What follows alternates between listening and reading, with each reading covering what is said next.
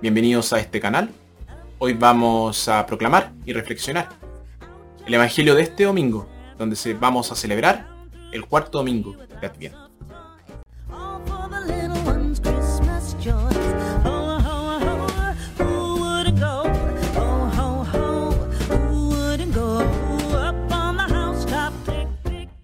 Nuestra primera lectura tomada de Isaías. Esta lectura anuncia el nacimiento de un niño muy especial. Un niño que se llamará Emanuel, es decir, Dios con nosotros. Nuestra segunda lectura tomada de la carta del apóstol San Pablo a los romanos. Estas primeras líneas de la carta de Pablo a los romanos llaman la atención sobre las raíces humanas y divinas de Jesús. Y nuestro evangelio, tomado de Mateo, este muestra cómo la profecía de Isaías se cumplió en Jesús. Evangelio de nuestro Señor Jesucristo según San Mateo. Este fue el principio de Jesucristo. María su madre estaba comprometida con José. Pero antes de que vivieran juntos, quedó embarazada por obra del Espíritu Santo. Su esposo José pensó despedirla, pero como era un hombre bueno, quiso actuar discretamente para no difamarla. Mientras lo estaba pensando, el ángel del Señor se le apareció en sueños y le dijo, José, descendiente de David, no tengas miedo llevarte a María, tu esposa, a tu casa. Si bien está esperando por obra del Espíritu Santo, tú eres el que pondrás el nombre de al Hijo que dará a luz. Y lo llamarás Jesús, porque él salvará a su pueblo de sus pecados. Todo esto sucedió para que se cumpliera lo que había dicho el Señor por boca del profeta. La Virgen concebirá y dará a luz un hijo, y le pondrá por nombre Emanuel, que significa Dios con nosotros. Cuando José se despertó, hizo lo que el ángel del Señor le había ordenado, y tomó consigo a su esposa, y sin que hubiera tenido relaciones, dio a luz a un hijo, al que puso por nombre Jesús. Palabra del Señor.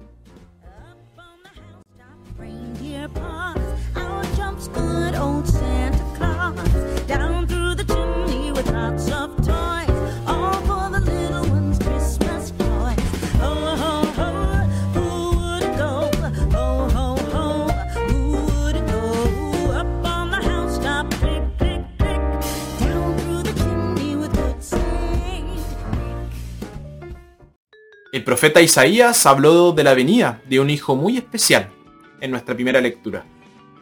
Pero no hay razón para creer que sabía lo especial que sería ese niño. Cada rey del linaje de David era una encarnación de la promesa de Dios de estar con nosotros.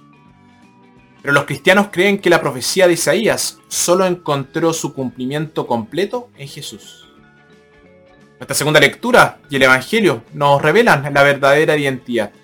De hecho, la doble identidad de este niño especial, de Jesús.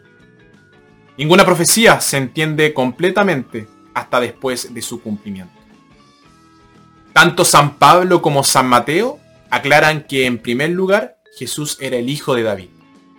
Y esto fue así porque José, su padre legal, descendía de la línea de David. David es una de las figuras más importantes y grandes del Antiguo Testamento. Sucedió a Saúl como rey de Israel. Fue el quien unió a las tribus dispersas y las formó en una nación. Aunque pecó, se arrepintió. Muchas veces en el Evangelio se hace referencia a Jesús como hijo de David. Decir que Jesús venía del linaje de David ya era una gran cosa, pero él es más que eso tiene otra identidad infinitamente mayor. Él es Emanuel, que significa Dios está con nosotros. Él no es solo el hijo de David, sino también el hijo de Dios. Por lo tanto, puede salvar a su pueblo de sus pecados. La segunda identidad de Jesús fue algo que solo se fue revelando y comprendiendo gradualmente. De hecho, fue solo después de haber resucitado de entre los muertos que fue aceptado como el Señor. Él mismo dijo que esta identidad no podía ser reconocida a menos que fuera revelada por el Padre.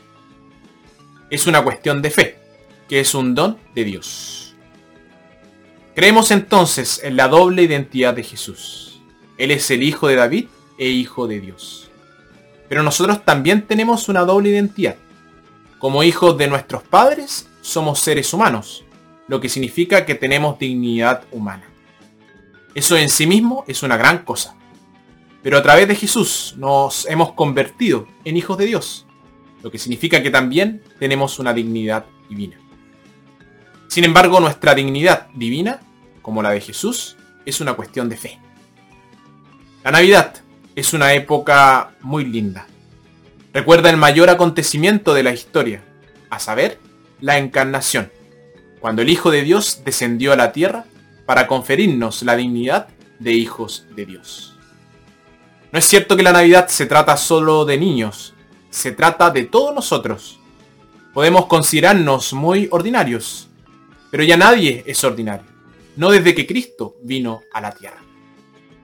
El mundo de hoy está en peligro de ahogarse en malas noticias. Está pidiendo a gritos buenas noticias. Pero la mejor noticia de todas es la noticia que traen los ángeles a los pastores. Y aquí os traigo una buena noticia, de gran alegría para todo el pueblo. Este día te ha nacido un Salvador. Él es Cristo, el Señor. Abramos nuestro corazón para recibir la buena noticia.